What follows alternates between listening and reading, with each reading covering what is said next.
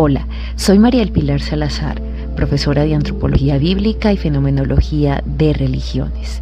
Estás en Lecciones de Biblia y Ciencia, un espacio dedicado para quienes quieren aprender algo más de la palabra de Dios.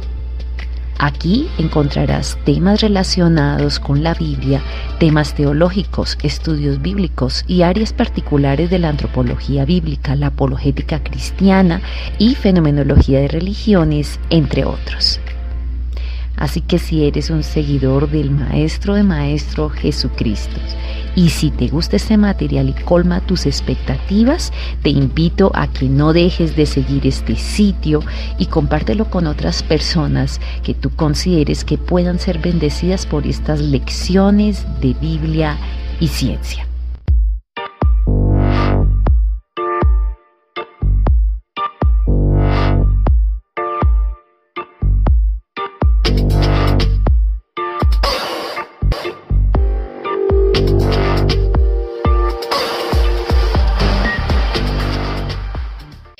Vamos con los creacionistas de Tierra Antigua. Aceptan una antigüedad de 4.500 millones o más para la Tierra. Realmente ellos se eh, asumen mucho, o asumimos, porque nosotros somos más de creacionismo de Tierra Antigua, que en los 15 mil millones de años, en una mínima fracción de segundo y a partir de la nada, habría estallado el superátomo primitivo formando el universo que hoy continúa expandiéndose eh, y de este modo, pues siendo un universo antiguo, la Tierra también es antigua. Pero aquí empiezan las divisiones. Todos creen que un universo antiguo con una Tierra antigua. Y aquí vamos a encontrar cuatro tipos de vertientes o de diferentes formas de pensar con respecto a la Tierra antigua. Teoría del día era, teoría del intervalo, del creacionismo progresivo del diseño inteligente que las vamos a ir viendo una por una, pero recordemos esto. Entonces, día era, días de 24 horas, intervalo o lapso. Entonces hablan de algunos periodos que pueden suceder entre el primer versículo de Génesis 1 a Génesis 2, creacionismo progresivo, que la verdad es bastante mm, discutible, y teoría o creacionismo del diseño inteligente. Vamos dentro de este grupo con el primero de ellos, el teoría, teoría del día era. Interpreta los días del relato bíblico de Génesis 1 como largos periodos de tiempo.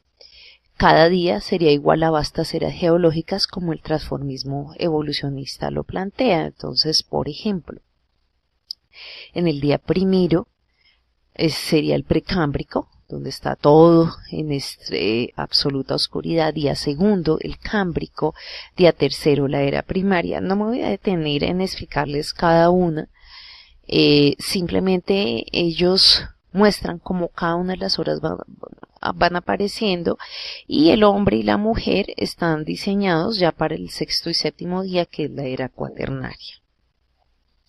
Nos parecería fácil pensar de ese modo, dice uno, sí, bien, pero resulta que sí presenta algunas dificultades teológicas. Si los días equivalen a años, nos queda la pregunta, ¿cómo pudieron subsistir los vegetales creados durante el tercer día sin la luz solar que no apareció hasta el cuarto? O sea, ¿duraron toda una era los vegetales sin luz solar? Y la más grave de todas, ¿acaso existió la muerte y el sufrimiento entre los animales durante millones de años antes de la aparición del ser humano? Este es un problema teológico porque no es acaso la muerte consecuencia del pecado.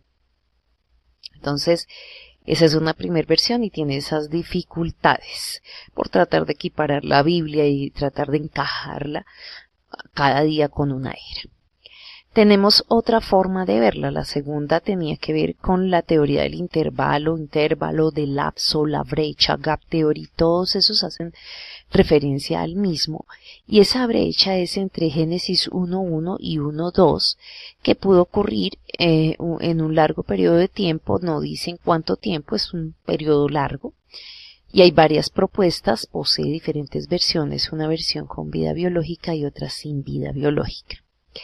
Las versiones con vida biológica entonces hablan de una primer vida, luego hay una extinción y por eso es que tenemos los fósiles, o sea, entre Génesis 1 y 2, cuando dice estaba desordenada y vacía, es por eso. U otros, esa es otra versión que dice que es, estaba todo desardonado y estaba vacío porque precisamente se dio la caída satánica en ese momento. Em, dice, las dos primeras implican extinciones por causas desconocidas, luego hay una reconstrucción del planeta. Entonces hablamos de una primera vida y luego eh, ahí sí se reconstruye. La segunda versión del lapso es que sí existe un lapso que no sabemos cuál es, entre 1 y 1 y 1 2 de Génesis, pero sin vida biológica, donde hay una lenta transformación y enfriamiento del planeta, pero no hay ningún tipo de vida biológica. ¿Cuáles son las dificultades que podría presentar esta teoría de la brecha o gap theory con vida? O sea, si, hubiera vida biológica. Entonces, si Adán y Eva fueron creados el sexto día, ya no sería de la creación, sino de la reconstrucción de la vida implica que hubo millones de años después de la primera creación en los que ya existió la muerte y enfermedad. Eso iría en contra de la enseñanza bíblica en la caída y la consecuencia de ella por nuestros primeros padres.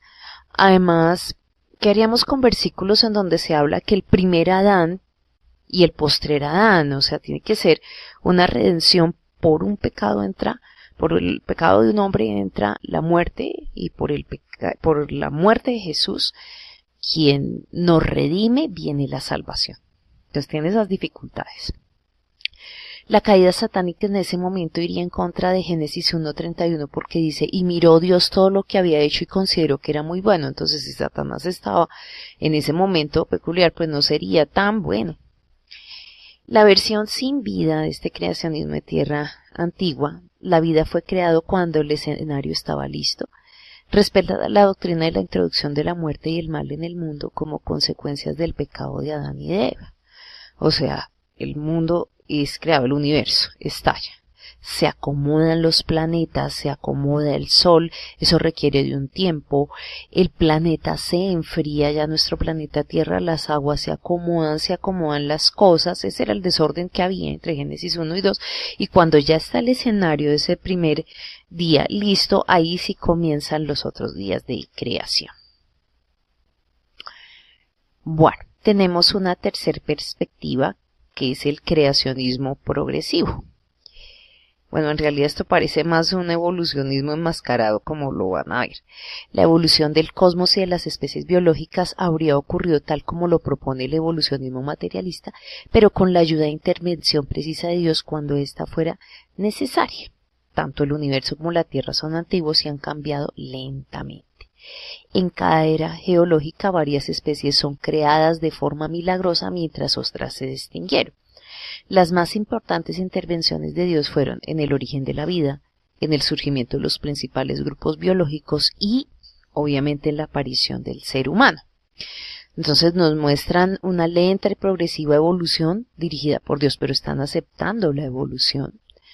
Y con puntos de creación milagrosa. Cuando Dios ve que se necesita, entonces simplemente pum, pum, ¿cierto? Hace, hace cambios, dirige un proceso y aparece el ser humano y luego entonces le pone el aliento divino.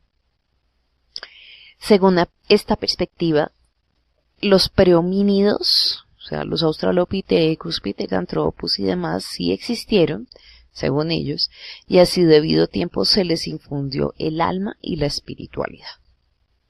Imagínense.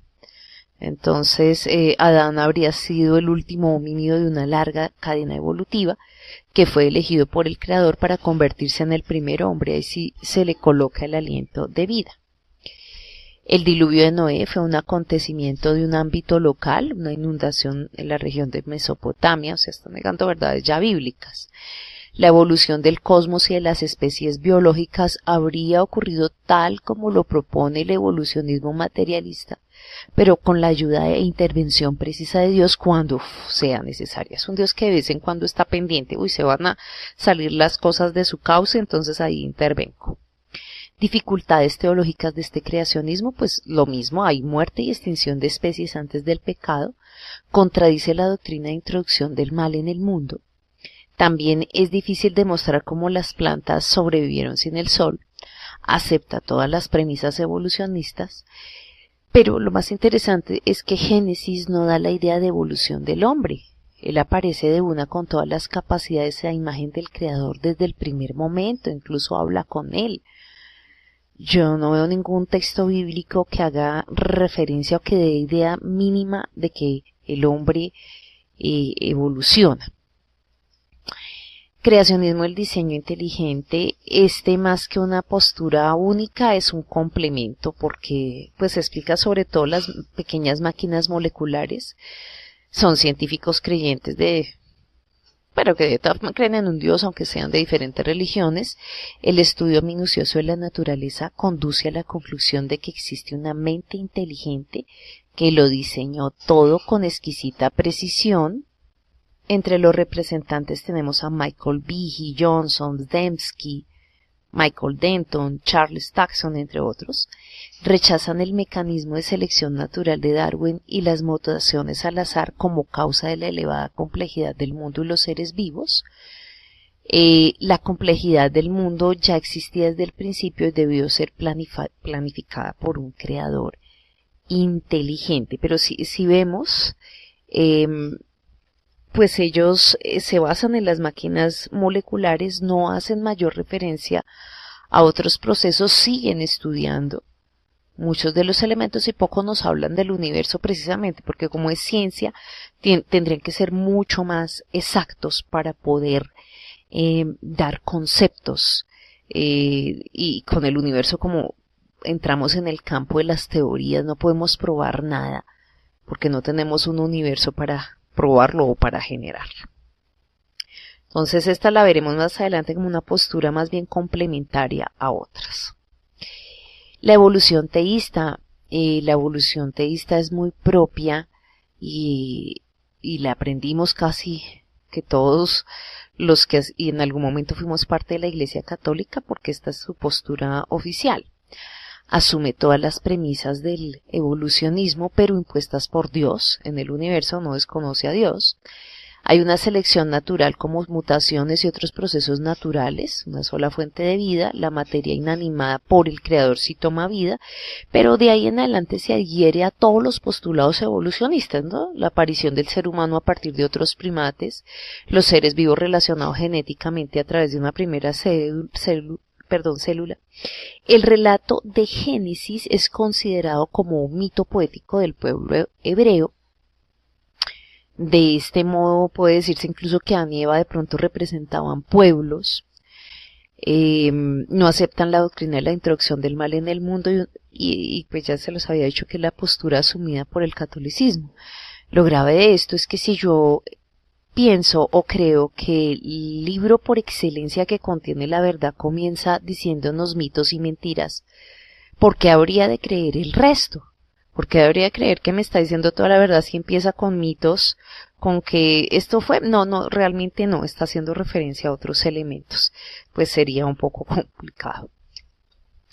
Por último, el evolucionismo materialista o ateo, este sí es totalmente, sacan a Dios de plano, no acepta la existencia de un Dios creador, el cosmos es producto exclusivo de las leyes naturales e impersonales, fe en la no existencia de Dios y eternidad de la materia, algunos ven el Big Bang como una ley inevitable en la naturaleza y pues como no hay mayores explicaciones, están apuntando mucho a una vida sembrada por hipotéticos extraterrestres que vinieron y no la sembraron. Em, entonces, esta es la postura clásica en la que Dios no tiene nada que ver. Entonces se ve que como esto no era ni tan blanco y negro, sino una escala de grises, y aquí pues vimos solamente las principales, puede haber muchas más interpretaciones.